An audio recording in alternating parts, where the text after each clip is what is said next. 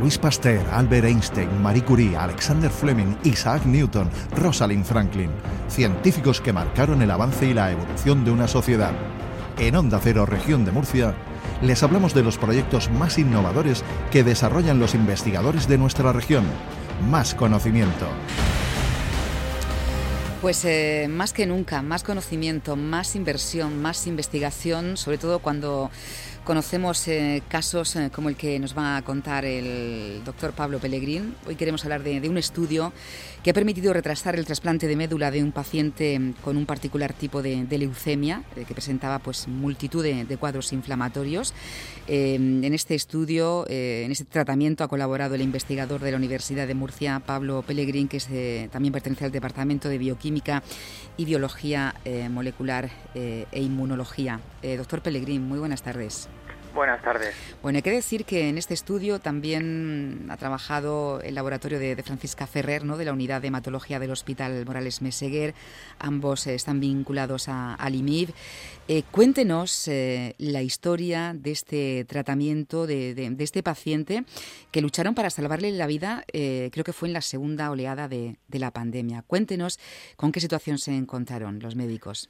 Sí, pues eh, estábamos en noviembre del 2020 y la doctora Francisca Ferrer le llegó un caso al Departamento de Hematología del Hospital Morales Meseguer, en concreto de, este paciente al que hablamos, con una leucemia muy grave, con una, mm, con una mutación específica en un gen, con lo cual la hace eh, o la condiciona en una leucemia muy, muy rara. El paciente estaba bastante crítico y según la médico pues iba prácticamente a, paliativos porque el paciente necesitaba un trasplante de médula ósea eh, urgente y en ese momento, pues en, saliendo de la segunda ola del COVID, los quirófanos estaban cerrados. Por tanto, eh, nos contactó a nosotros para ver si podíamos hacerle algún tipo de estudio de parámetros inflamatorios en las muestras del paciente, ya que había habido un trabajo reciente que en modelos animales implicaba una ruta inflamatoria que nosotros estudiamos en el laboratorio con este tipo de leucemia. Entonces la doctora Ferrer pensó si realmente en el paciente esta ruta podía estar eh, aumentada y podíamos tratar eh, este tipo de inflamación antes de que pudiera someterse al trasplante de médula ósea. Por tanto, pues organizamos un, un envío de, de, muestras del paciente y en el laboratorio la analizamos.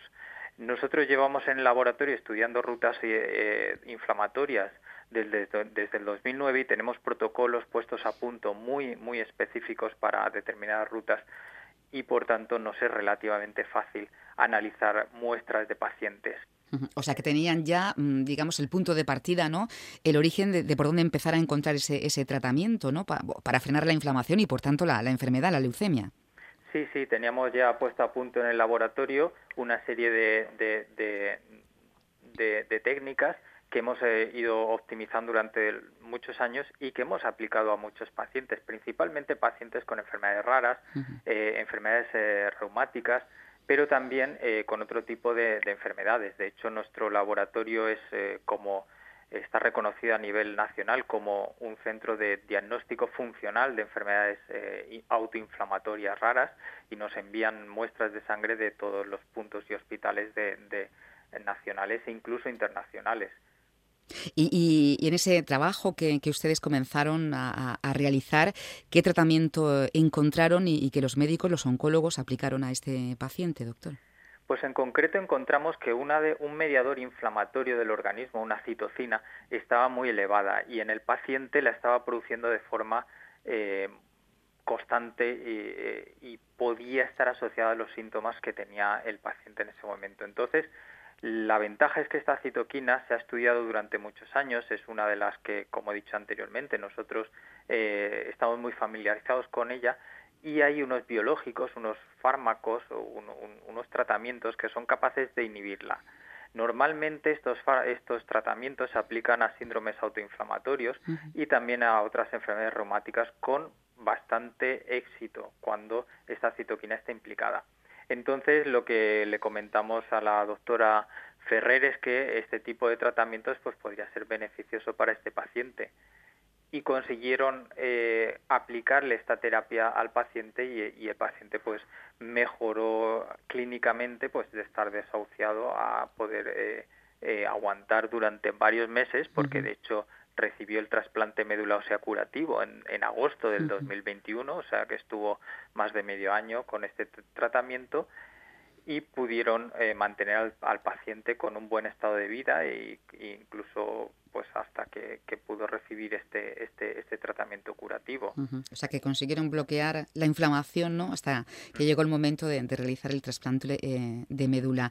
Es increíble, doctor, lo, que nos está contando. No sé si lo habían hecho alguna vez, eh, fue por primera vez este tratamiento. en el único que trabajan son, son ustedes desde, desde el IMIF. Sí, bueno, en el IMIP hay varios grupos que nos dedicamos a estudiar las rutas inflamatorias, mm. pero sí que es cierto que este tipo de tratamientos están ganando cada vez más eh, peso eh, para aplicarse a otras enfermedades que no sean enfermedades eh, reumáticas o inflamatorias raras. De hecho, nosotros colaboramos con distintas farmacéuticas para desarrollar incluso fármacos mucho más específicos que los que se están aplicando hoy en día. Y muchos de estos fármacos, por ejemplo, ya están en fases clínicas a nivel internacional. Lo bonito de este, de este caso es que además a nivel investiga, de investigación pudimos coger muestras del paciente antes y después de recibir el tratamiento. Por tanto, pudimos evaluar la respuesta inflamatoria y eso sí que ha sido eh, pionero a nivel internacional antes y después de, esta, de, esta, de este tratamiento. De hecho, esa novedad eh, nos, llevó, nos llevó a publicar a la doctora Ferrer y a mí eh, estos resultados en una prestigiosa revista eh, científica médica a nivel internacional. Eh, esa respuesta inflamatoria del organismo ante cualquier cáncer mm, dice mucho de, cómo puede evolucionar la, enfermedad y, cómo se puede también tratar, cómo comenzar a, tratar a ese paciente, doctor. Sí, sí, de hecho, en el caso de las leucemias, y este caso es una leucemia de, unas células inmunitarias que son los monocitos, eh, muchas veces la viabilidad de estas células se mantiene gracias a mediadores inflamatorios. Entonces es muy importante conocer las bases de la inflamación para poder tratar este tipo de leucemias y por supuesto otras enfermedades, ya que por ejemplo hoy en día podemos afirmar que el Alzheimer es una enfermedad inflamatoria mm. y se han tratado casos de Alzheimer y sobre todo en modelos animales eh, colegas nuestros han tratado ratones con Alzheimer con fármacos antiinflamatorios y estos animales han recuperado la memoria. Bueno, eh, lo que nos está contando, desde luego, eh, eh, nos hace mm, pues tener mm, e, ese rayito de, luz, ¿no? De, esperanza ante la curación o, que se pare ¿no? el avance de, este tipo de, enfermedades. Este tratamiento del que estamos hablando, de, esa leucemia, de ese caso raro, ¿lo han probado ya en algún otro paciente? No, a día de hoy no se ha probado en otro paciente. De hecho, eh, en colaboración con, el, con la Sociedad Española de Hematología, la doctora Francisca Ferrer consiguió contactar con ocho centros de, diseminados por toda, por toda España para buscar pacientes con esta mutación en concreto. Eh, y este tipo de leucemia, eh, porque como os he dicho al principio es, es una leucemia muy muy rara. Y conseguimos a nivel nacional 20 pacientes con esta afectación, nos venían de Salamanca, Madrid, Barcelona, Valencia, y en todos ellos encontramos que esta ruta inflamatoria estaba eh, eh, activada. Lo que quiere decir es que el tratamiento podría eh, aplicarse en, en, otros pacientes. Lo que pasa es que a día de hoy ninguno de estos otros pacientes se han tratado que sepamos a nivel nacional o incluso internacional. Eh, doctor, para ir terminando, eh, dado el éxito ¿no? de, este tratamiento, mm, no sé, bueno, eh, continúan trabajando, ¿no? Pero no sé si en la misma línea para encontrar la curación o, como decía, parar el avance de, estas enfermedades. ¿Siguen estudiando sobre, sobre este proyecto, sobre este tratamiento? por supuesto, es una de las líneas prioritarias de nuestro grupo de investigación Actualmente tenemos eh, siete proyectos de investigación financiados a nivel competitivo de manera regional por la Fundación Seneca, internacional por el Ministerio de, por el Ministerio de Investigación y a nivel internacional por la Unión Europea tenemos también varios eh, proyectos en los que estamos estudiando cómo estos fármacos y cómo estos tratamientos pueden aplicarse a determinadas patologías, por supuesto.